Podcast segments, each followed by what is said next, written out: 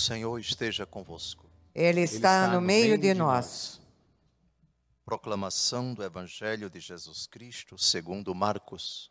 Glória a vós, Senhor. Naquele tempo, os fariseus e alguns mestres da lei vieram de Jerusalém e se reuniram em torno de Jesus. Eles viam que alguns discípulos, dos seus discípulos, comiam o pão com as mãos impuras, isto é, sem as terem lavado.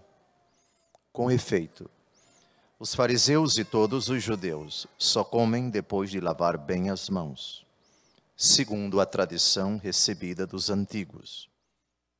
Ao voltar da praça, eles não comem sem tomar banho e seguem muitos outros costumes que receberam por tradição. A maneira certa de lavar copos, jarras e vasilhas de cobre. Os fariseus e os mestres da lei perguntaram então a Jesus: Por que os teus discípulos não seguem a tradição dos antigos, mas comem o pão sem lavar as mãos? Jesus respondeu: Bem profetizou Isaías a vosso respeito, hipócritas como está escrito. Este povo me honra com os lábios, mas seu coração está longe de mim. De nada adianta o culto que me prestam, pois as doutrinas que ensinam são preceitos humanos. Vós abandonais o mandamento de Deus para seguir a tradição dos homens. E dizia-lhes: Vós sabeis muito bem como anular o mandamento de Deus, a fim de guardar as vossas tradições. Com efeito, Moisés ordenou: honra teu pai e tua mãe. E ainda, quem amaldiçoa o pai ou a mãe deve morrer. Mas vós ensinais que é lícito alguém dizer a seu pai e a sua mãe: O sustento que vós poderíeis receber de mim é corbã isto é, consagrado a Deus, e essa pessoa fica dispensada de ajudar seu pai ou sua mãe. Assim, vós esvaziais a palavra de Deus com a tradição que vós transmitis. E vós fazeis muitas outras coisas como estas. Palavra da salvação. Glória a vós, Senhor.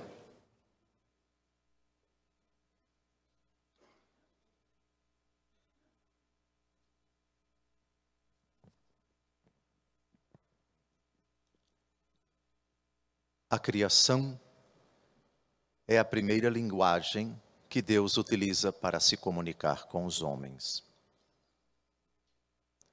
Uma linguagem muito bonita, uma linguagem fascinante, uma linguagem que leva o salmista a dizer, vislumbrando tudo aquilo que Deus fez, de forma particular, o homem Ó Senhor nosso Deus, como é grande o vosso nome por todo o universo.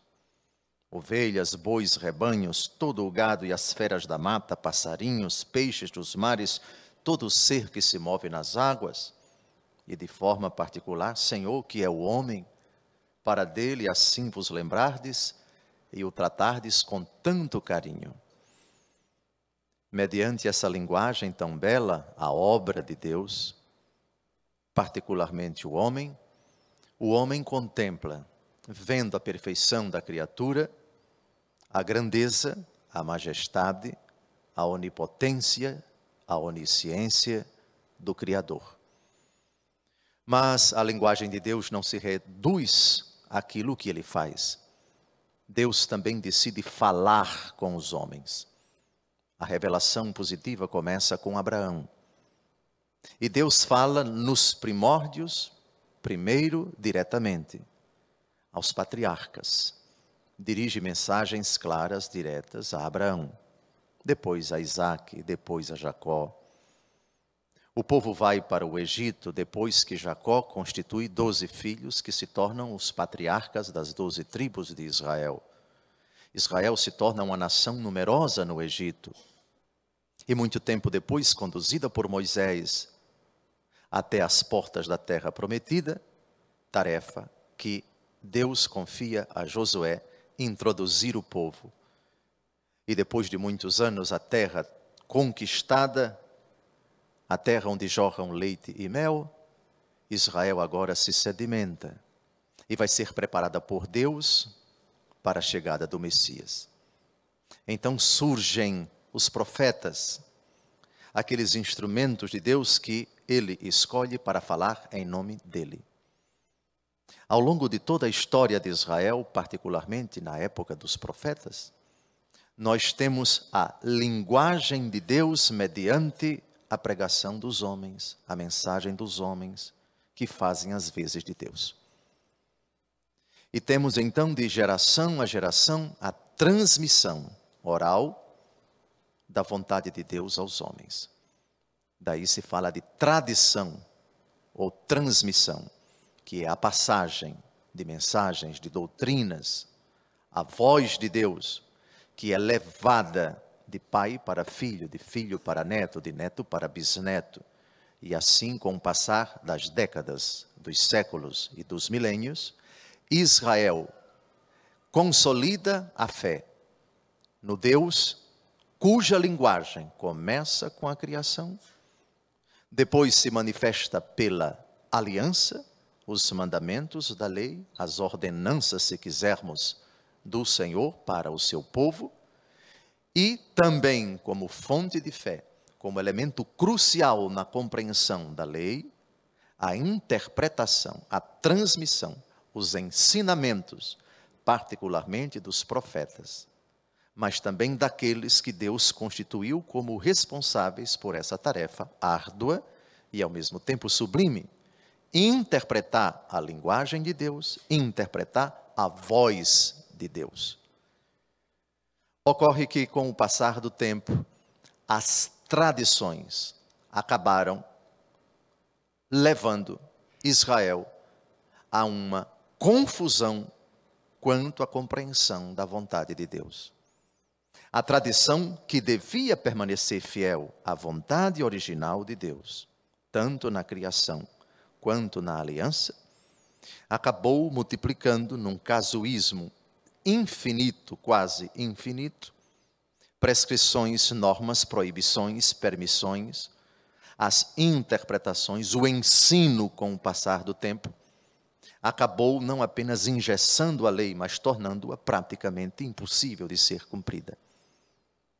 E chegou ao cúmulo, Israel, de no tempo de Jesus os ensinamentos posteriores, os ensinamentos que surgiram como fruto de uma interpretação, às vezes exagerada, às vezes oportunista, às vezes equivocada, rigorista e outros adjetivos que nós eh, eh, quisermos utilizar, a lei se tornou então um fardo, um peso insuportável, a ponto de chegamos no evangelho que nós acabamos de ouvir, de a tradição acabar se tornando uma fonte para invalidar, anular a palavra de Deus. Dou um exemplo claro. Uma coisa é a observância do sábado no Antigo Testamento, que era o dia do repouso do Senhor. Sábado citado na primeira leitura de hoje. O problema não era a observância do sábado no tempo de Jesus, mas a interpretação que se dava à observância do sábado, ao ponto de uma certa tradição dizer não é lícito a você curar uma pessoa, ajudar uma pessoa, cuidar de uma pessoa necessitada em dia de sábado, porque você vai fazer esforço. A interpretação, o ensino, a forma de compreender o mandamento de Deus acabava impedindo que a lei obtivesse o seu resultado prático e imediato, na verdade, o sentido da lei, que era a caridade. Por isso, por exemplo, os fariseus ficavam indignados, os doutores da lei ficavam furiosos, porque Jesus curava em dia de sábado. O problema não era o sábado, nunca foi o sábado, mas a interpretação, as tradições dos antigos que acabavam tornando a observância do sábado uma incapacidade para se realizar a caridade. E dentre muitos outros ensinamentos, como o evangelho que nós acabamos de ouvir. O mandamento de Deus diz honrar pai e mãe. Mas vocês, interpretando esse texto, encontram uma forma de anular o mandamento de Deus. E diz que é lícito alguém dizer a seu pai e sua mãe: o sustento que vós receberíeis de mim é corban, isto é, consagrado a Deus. Assim eu não estou mais obrigado a ajudar os meus pais, porque o dinheiro, porque os recursos que eu devia para cumprir o quarto mandamento, que é honrar pai e mãe, dirigir para os meus pais, eu vou dar para o templo. E essa pessoa fica dispensada de ajudar seu pai ou sua mãe. Assim vós esvaziais a palavra de Deus com a tradição que vós transmitis. E vós fazeis muitas outras coisas como estas. Com o passar do tempo, a palavra de Deus, escrita nos oráculos, nos profetas, não se torna problema. Nunca foi problema Deus e sua vontade nunca foram problemas para Israel. O problema é a interpretação equivocada, esdrúxula, absurda, que com o passar do tempo foi se acumulando. Ou seja, o mandamento de Deus é esse, mas a interpretação que nós damos é essa. Portanto, vocês têm que seguir a nossa interpretação. E interpretações que por vezes eram até contraditórias com a vontade do Senhor. Nós não podemos viver sem tradições. A tradição faz parte da nossa vida. A tradição significa a transmissão de valores, de doutrinas, de ensinos com o passar dos tempos. Isso faz parte da história da humanidade. Valores, culturas, tradições, é, costumes. Em todos os povos, isso é um dado inquestionável. O problema é que, do ponto de vista da fé, quando essa realidade acaba conflituando, acaba impedindo, engessando a palavra de Deus a ponto de esvaziá-la. Por favor, versículo 13 do evangelho de hoje, vós esvaziais a palavra de Deus. Versículo 8, vós abandonais o mandamento de Deus para seguir a tradição dos homens. E nesse sentido, também a história da igreja tem apresentado e a história das heresias, dos cismas dentro da igreja, nada mais, nada é, foi e será também quando a tradição de grupos reduzidos de pessoas tenta se interpor à grande tradição, à autêntica tradição, à verdadeira tradição da igreja. E qual é a verdadeira tradição da igreja? E as três fontes da nossa fé são a palavra de Deus, escrita a tradição, ou seja, a transmissão ao longo dos séculos, ao longo das gerações, dos ensinamentos dos apóstolos, eles que interpretaram a palavra do Senhor, porque foram testemunhas vivas da ressurreição, e as outras gerações transmitiram aquilo que os apóstolos transmitiram, e os apóstolos, por sua vez, transmitiram aquilo que o próprio Jesus transmitiu. 1 Coríntios capítulo 15, versículo 3, eu vos transmiti primeiramente o que eu mesmo havia recebido: que Cristo morreu por nossos pecados, segundo as Escrituras. Perceberam o que diz o apóstolo Paulo? Eu transmiti o que eu mesmo recebi. Ele não transmite aquilo que ele não recebeu, porque se fizesse isso seria um herege. Ainda que um anjo pregasse um evangelho diferente daquele que eu vos preguei, que ele seja anátema. Assim começa São Paulo no prólogo da carta aos Gálatas. E São Paulo tem consciência de, aquilo, de que aquilo que ele transmite, ele recebeu do Senhor. Reparem como a tradição permanece sadia, intangível, não deturpável, não deturpada, e, portanto, não degringola, não deturpa e não anula nem esvazia a palavra de Deus. 1 Coríntios 11, 23. Eu recebi do Senhor o que vos transmiti, que o Senhor Jesus, na, no, na noite em que foi traído, tomou o pão, etc, etc. Reparem a frase, eu recebi do Senhor o que vos transmiti. Os apóstolos têm essa, tinham essa consciência. Eu estou transmitindo a vocês o que eu recebi. Eu não tenho o direito de transmitir outra coisa do que aquilo que eu recebi das tradições anteriores, das gerações anteriores. Por favor, o apóstolo Paulo fala da autêntica tradição da qual ele é protagonista. 1 aos Coríntios, capítulo 11, versículo 2. Eu vos louvo porque em tudo vos lembrais de mim e retendes as tradições, ou seja, os ensinamentos, assim como vos entreguei. Olha que preocupação, que, que, que zelo, que solicitude do apóstolo. Segundo aos Tessalonicenses, capítulo 2, versículo 15. Assim, irmãos, estáis firmes e conservai as tradições que vos foram ensinadas, seja por palavra, seja por epístola nossa. Reparem a vigilância, reparem aqui o escrúpulo até certo ponto, escrúpulo positivo dos apóstolos. Eles não podem jamais, não devem jamais e jamais fizeram no anúncio, na transmissão do que eles receberam. Eles não transmitiram algo alheio, algo que contradissesse, algo que conflituasse com aquilo que eles receberam. De Jesus para os apóstolos, dos apóstolos para os discípulos, para os bispos, e os bispos para os seus sucessores até os dias de hoje. Assim, a autêntica tradição é conservada na igreja. Segundo aos Tessalonicenses, capítulo 3, versículo 6. Intimamo-vos, irmãos, em nome do nosso Senhor Jesus Cristo, que eviteis a convivência de todo irmão que leve vida ociosa e contrária à tradição que de nós tendes recebido. Essas leituras de hoje são muito oportunas para os tempos difíceis que nós estamos vivendo, quando dentro da própria igreja, tradições mundanas, tradições pagãs, tradições que chegam ao cúmulo de interpretar a Bíblia a ponto de dizer que os valores exigentes dela estão todos superados.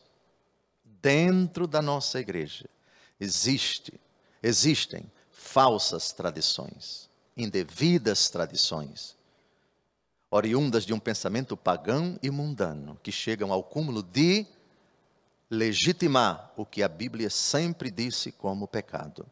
E o que a grande tradição da igreja sempre disse, isso ofende a Deus. Isaías capítulo 5, versículo 20. Ai daqueles que dizem ao doce é amargo, e ao amargo, doce.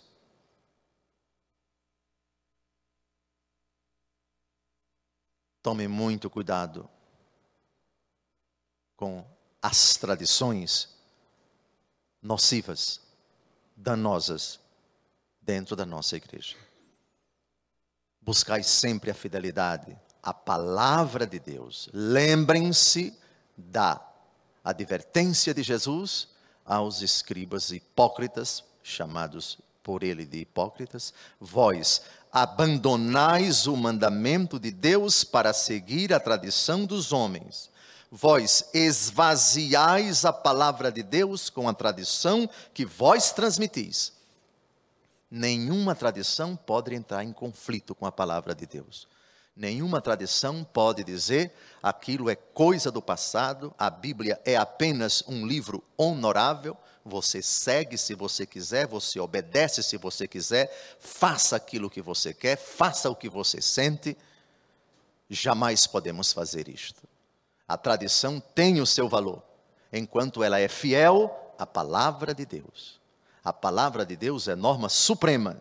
A tradição também é fonte de fé.